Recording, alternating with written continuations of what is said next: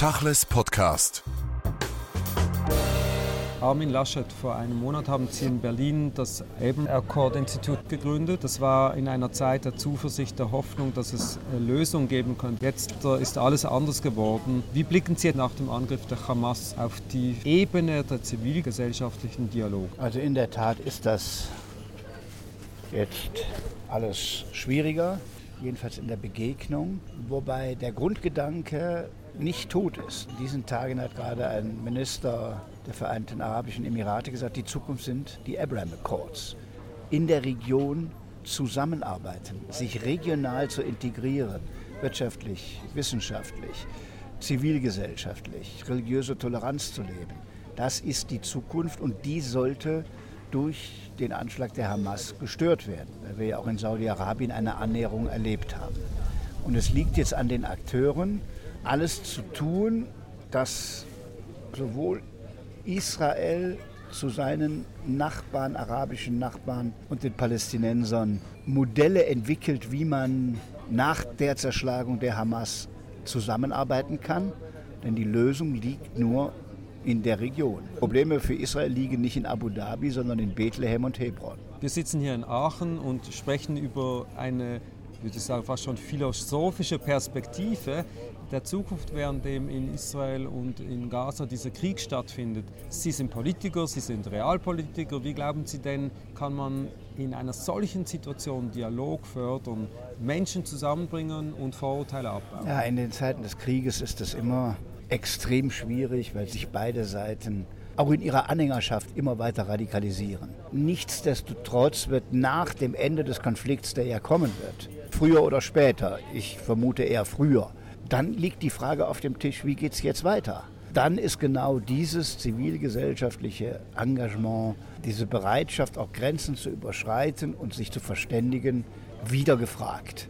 Und vielleicht hat die Zeit vor dem 7. Oktober das alles überdeckt, weil man dachte, das ist nicht mehr wichtig aber es ist wichtig. Sie sind ja angetreten und haben gesagt, die Abraham Accords ist ein wichtiges Projekt, aber in Europa spricht man nicht davon, kein Mensch weiß davon. Das war alles natürlich noch in den entspannteren Zeiten.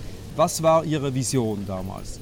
Also ich fand das bemerkenswert, dass neben den Nachbarn Jordanien und Ägypten vier weitere arabische Länder sagen, diese Zeit der Ausgrenzung ist vorbei, wir wollen Kooperation mit Israel. Das war das qualitativ Neue was bei uns niemand wahrgenommen hat, weil es in der Präsidentschaft von Donald Trump äh, ausgehandelt wurde und man die prinzipielle Einschätzung hatte, das kann nichts Gutes sein. Äh, inzwischen hat die beiden Administrationen, hat auch Tony Blinken diese Idee übernommen, führt sie weiter, sodass es auch in den USA keine parteipolitische Frage mehr ist. Für Europa ist es die Aufgabe, wir müssen uns wieder stärker diesem Prozess widmen. Bei Oslo, bei Barcelona war Europa gefragt. Heute ist Europa gleichsam handlungsunfähig in der Region, weil man sich nicht mal auf eine gemeinsame Position verständigen kann. Und die Abraham Accords wären etwas, was durch europäische Rückendeckung gestärkt werden könnte.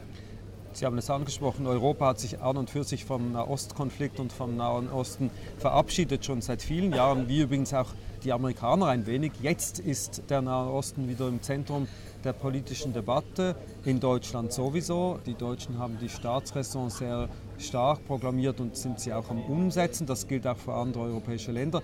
Was bedeutet das für die Abraham Accords in diesem Kontext? Die Abraham Accords bieten ja die Chance, dass du gar nicht einseitig für irgendeine Seite Position beziehen musst. Staatsräson ist ja ein klares Bekenntnis zum Staat Israel als oberste Priorität deutscher Politik, was übrigens glaubwürdiger wäre, wenn man sich nicht dann eine Woche später enthalten würde bei der UNO. Aber Abraham Accords sind arabische Staaten und Israel. Es ist ein Prozess regionaler Integration, wie ihn die Europäische Union nach dem Zweiten Weltkrieg ja auch gegangen ist. Die deutsch-französische Feindschaft überwunden durch Kooperation. Dieses Modell müsste eigentlich eines sein, wo Europa sagt, das ist genau unsere DNA und die wollen wir jetzt auch in einer anderen Region der Welt stärken. Das heißt, Sie setzen das in den Kontext der Marshallpläne nach dem Zweiten Nein, nicht der Marshallpläne, sondern äh, nicht der Marshallpläne, sondern der Montanunion von Kohle und Stahl. Nach 60 Millionen Toten im Zweiten Weltkrieg einer jahrzehntelangen Erbfeindschaft zwischen Deutschland und Frankreich den Kindern in den Schulen indoktriniert, der Franzose ist der Erbfeind. Das bleibt so, das ist genetisch bedingt, das kann man gar nicht ändern. Sagt Robert Schumann, wir werden in Zukunft über Kohle und Stahl, und das war damals die Rüstungsindustrie, aus denen die Waffen gemacht wurden, nur noch gemeinschaftlich entscheiden. Nicht mehr Deutsche, nicht Franzosen, nicht Besiegter und Besiegte wie nach dem Versailler Vertrag, sondern gemeinsam. Und daraus ist die gesamte Idee der Europäischen Union, der Wirtschaftsgemeinschaft bis hin zur gemeinsamen Währung entstanden. Und das ist zum ersten Mal in dieser Region jetzt auch so. Man macht nicht bilaterale Abkommen, sondern man hat eine regionale Integrationsstruktur, die in der Tat wiederum mit Wirtschaft und Energiepolitik und auch Sicherheitspolitik natürlich beginnt. Jetzt 2023 muss das natürlich einen Schritt weitergehen. Das darf nicht nur bei den Eliten verhaften bleiben, sondern wir müssen auch an die Basis der Menschen kommen, wie man jetzt sieht in diesem Konflikt um den Krieg in Israel. Die Menschen auf der Straße sind emotionalisiert und positionieren sich gleich auf einer Seite. Was kann das Abram Accord Institute und Ihr Programm vielleicht da bewirken? Also ich glaube, zum Ersten ist es wichtig, dass man ein, ein, Geschichtsbewusstsein in den arabischen Ländern dafür erreicht und Empathie erzeugt, was bedeutet eigentlich für das jüdische Volk Holocaust. Das ist nie vermittelt worden in keinem arabischen Land.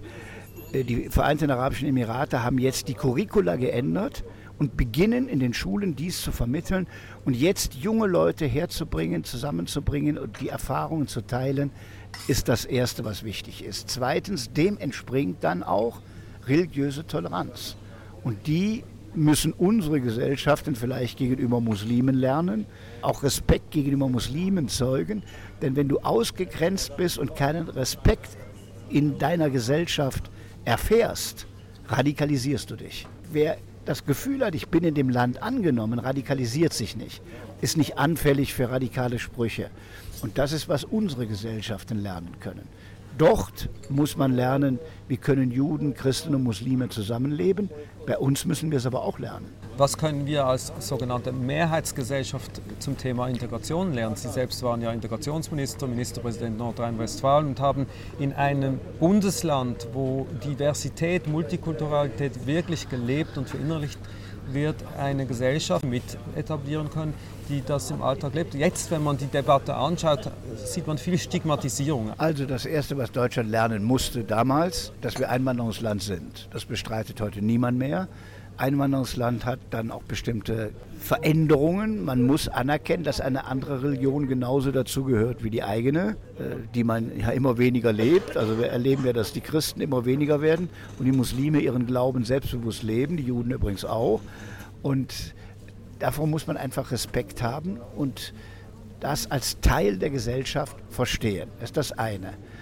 Und das Zweite ist, man muss denen, die dazugekommen sind, aber auch abverlangen, dass sie bestimmte Grundprinzipien, die der Bestand dieses Landes, dieser Republik waren, wie die Erinnerung an den Holocaust, auch akzeptieren und wissen, dass sie in Deutschland sind und nicht in irgendeinem anderen Land. Und das kann gelingen.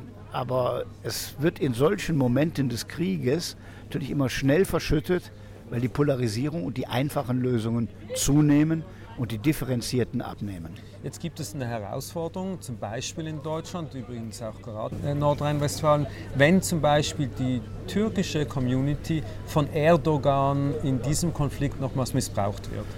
Da haben manche immer die einfache Vorstellung, der Erdogan, weil es eine staatliche Religionsbehörde ist, kontrolliert bis zum letzten Imam. Dass überhaupt der türkische Staat Einfluss hat auf die Moscheen hier, ist entstanden aus der Zeit des atatürkischen Staates, wo das quasi ein Islam war, der mit dem Grundgesetz und den westlichen Verfassungen kompatibel ist. Jetzt ist Erdogan der Präsident. Er nutzt das leider zu häufig für seine politische Agenda. Und die Imame hier sind auch zerrissen zwischen dem Leben in unserer Gesellschaft, die sie verstehen, und den Befehlen aus Ankara, der auch gegen Israel und auch gegen Christen und Juden Stimmung macht. Da müssen wir alles tun, dass die, die hier ihre Arbeit machen, gestärkt werden und man ihnen so viel Unabhängigkeit wie möglich von Ankara ermöglicht. Als sie das Abraham Accord Institut in Berlin eröffnet hatte, hatte man so den Eindruck, auch durch die Ansprache von Israels äh, Präsident Herzog über Video und den anwesenden Diplomaten aus arabischen Staaten, dass diese Menschen wollen eigentlich, dass sie Hilfe von außen bekommen. Ist das wirklich ein Ansatz dieses Instituts? Das ist so. Die Abkommen müssen die Menschen in der Region schließen. Das haben sie auch gemacht. Aber wenn Deutschland, wenn Europa diesen Prozess stützt mit seinen Erfahrungen, und Deutschland ist geschätzt, weil es keine koloniale Vergangenheit hatte in, in dieser Region, und man trotzdem um die enge Verbindung zu Israel weiß, also man verbindet quasi beides, ist geschätzt in Israel und in der arabischen Welt, dann könnte Deutschland da mehr machen. Dazu muss man allerdings differenzieren, auch erkennen, welche Staaten sind denn die, die konstruktiv sind und welche sind auch am Golf, die nicht konstruktiv sind und die eigene Geschäfte machen. Das ist die Debatte um Katar und UAE. Wenn die Hamas-Führung bis heute in Katar sitzt und alle Hassreden über Al Jazeera verbreitet, ist es nicht akzeptabel. Das müssen wir denen auch, die mit uns wirtschaftlich kooperieren wollen, in aller Klarheit sagen. Also kann man sagen, um es jetzt nicht in dem alten Kontext zu belasten, Wandel durch Handel ist wirklich möglich. Also das ist ja ein verbranntes Wort, was mal von Egon Barr war, aber Handel, Begegnung ermöglicht Grenzen zu überwinden. Und das ist eher das europäische Modell auch frühere nationalstaatliche Kriege und Konflikte überwinden mit Handel, mit in den Ländern auch Tourismus. Tourismus heißt, man befindet sich als Israeli für eine bestimmte Zeit in einem arabischen Land oder ein Araber ist für eine bestimmte Zeit in Israel, lebt dort, lernt Lebensgewohnheiten kennen. Also Menschen kommen zusammen, die sonst nie zusammenkommen könnten. Das ist sowohl beim Handel so, als auch bei Tourismus, als auch bei Wissenschaftsbegegnungen und vielem mehr. Können Sie sich vorstellen, dass unter anderem dank Ihrer Hilfe in einigen Jahren so eine Art Erasmus-Programm im Nahen Osten möglich ist? Ja, das ist vielleicht gar nicht so weit weg, dass man sowas starten könnte. Es gibt sehr gute Universitäten in all den Ländern. Studierende würden sich begegnen, würden sich kennenlernen, würden vielleicht auch Konflikte austragen, aber sie säßen mal Person zu Person sich gegenüber und könnten sich auseinandersetzen. Das fehlt im Moment und Erasmus hat in Europa viel bewegt und wird in dieser Region gut funktionieren. Armin Laschet, vielen Dank für das Gespräch.